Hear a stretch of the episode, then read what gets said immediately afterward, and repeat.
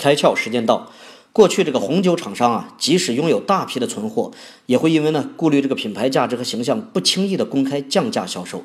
一个在线网站呢，决定逆转这个经营法则，所有在他们这儿上架的红酒都会刻意的隐蔽这个品牌标志，以非常有竞争力的价格呢贩卖出去。每瓶酒的商品页面上只附上什么呢？口感、葡萄品种、生产年份以及呢庄园所在地，还有这个葡萄酒评论家的评分。懂酒的人可以根据这些讯息呢来判别这瓶酒合不合自己的意。只有在收到货的时候，才会知道这瓶酒究竟是什么牌子的。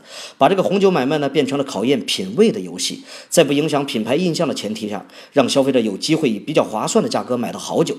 消费者呢每次购买的时候，仿佛是对自己品酒能力的一个鉴定。收到酒的同时，也收到了一份惊喜。这样呢，无形中增加了买卖双方的互动。今天你开窍了吗？更多节目，请扫描封面二维码，关注公众号“开窍”，和更多小伙伴一起来听故事、开脑洞。